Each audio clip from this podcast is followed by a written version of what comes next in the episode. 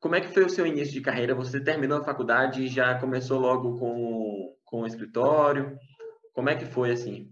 É, eu fazia estágio, né? Eu fiz alguns estágios em alguns escritórios e quando me formei, eu decidi fazer carreira solo, né? Trabalhar como autônoma.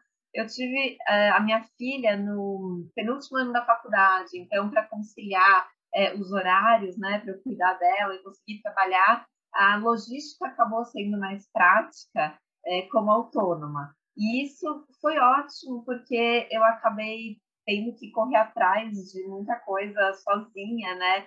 É, para construir né, a minha carreira. É claro que eu tive uma boa experiência nesses outros escritórios, eu tive, é, eu tive a chance de aprender muito nos outros escritórios que eu trabalhei, então isso já me deu uma base boa para eu conseguir é, começar esse caminho solo.